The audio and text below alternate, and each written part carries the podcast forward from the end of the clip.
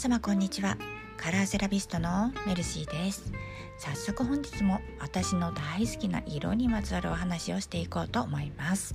さて本日は今何で生きているのかというテーマでお話しいたします。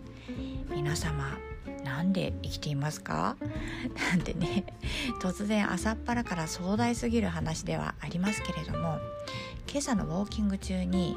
あそうそう腰が痛くて昨日からジョギングじゃなくてウォーキングしてるんですよ。辛い。でまあそのウォーキング中にですねふと思ったんですね。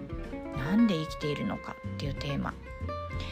実は私死にたいと思ったことはないけれどももう生きていなくてもいいかななんて思ったことあるんです。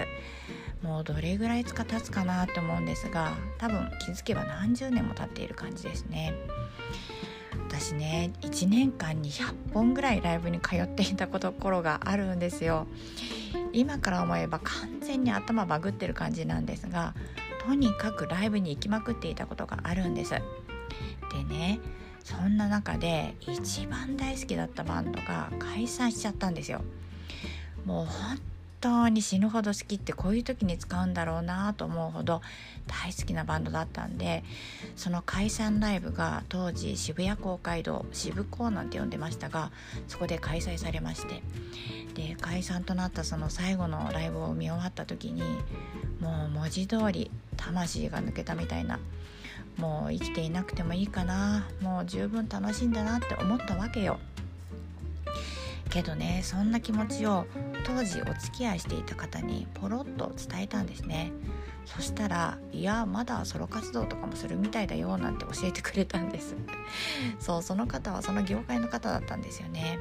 まあそれはさておきそれを聞いた時にふとねあそうだこれからの人生は私の余生だと思うことにしようって思ったの。余生っていうとこうご年配の方の1000倍度胸みたいなところがあるけれども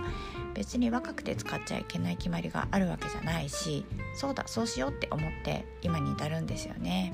まあもう若くはないですけれども。でまあ余生だから無理しすぎず川の流れに身を任せつつ、まあ、気楽に楽しく生きたらいいじゃないなんて思っていたらまあそれはそれでねまたいろいろと大変な目にも遭ってきたわけなんですけれどもとにかく余生を生きているという気持ちは今でもあるんですよね。で話をテーマに戻すとなんで生きているのかということなんですがそんな余生の中で私がやってみたいこと欲しいものは何かなって考えた時にやっぱり一人は子供を産んで育ててみたいなと思ったんですよね。でこれはまた子供ができるというのは奇跡的奇跡的なものでいろいろ大変だったんですけどね、まあ、今は無事一人の女の子を育てているわけなんですよね。そうだから今の私は気楽に楽しく生きていたらいいじゃないという考えのもとでですね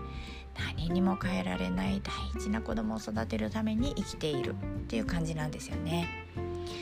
うんつくづく生命力ってすごいと思いますだって私がこうして今まだ生き続けていることも奇跡みたいに子供が生まれて育っていくこともあとはその辺に生えてくる迷惑な雑草とかもねすごい生命力だなと思うし生命力ってすごいですよね。た話が大きくなりそうなんでそろそろ締めたいと思いますが本日は生命力にちなみまして赤の話を少ししたいと思います。記憶色、まあ、万人がその色に対して感じるイメージですね。この記憶色において赤はズバリ生命力そしてエネルギー情熱大胆さまざまな表現があります。そしてマイナスイメージももちろんありまして例えば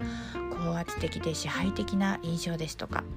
あとは感情の起伏が激しくて落ち着きのない印象なんかもあるんですけれども、まあ、基本的にはプラスで生きていきたいしそんな考え方そんな生き方が私は好きだなと思っております。はいというわけでこちらの音声配信ではこんな風に色の効果でしたりあと、まあ、色を通して毎日幸せな気分で心健やかに過ごせるようなヒントをお話ししています毎朝おおよそ5分前後の短い配信ですのでよろしければまた聞きにいらしてくださいねさあ皆様本日のご予定はいかがでしょうか？そうそう私は音楽にもハマっていたことがあるように映画にもハマっていたことがあるわけなんですけれども、まあ、映画館で働くくらいねもうハマしハマりすぎって感じもありますが、まあ、とにかく映画よ。あのアメリカン・ユートピアという映画が公開されたんですよ。なのにですよ新潟では上映されないのよ。もう悲しいけどもこれこそ劇場で見たいのにって思いつつですね。まあ見に行った方がツイッターで感想を上げていてほとんどがやっぱりですね傑作とか今年のナンバーワンみたいなもう悔しい。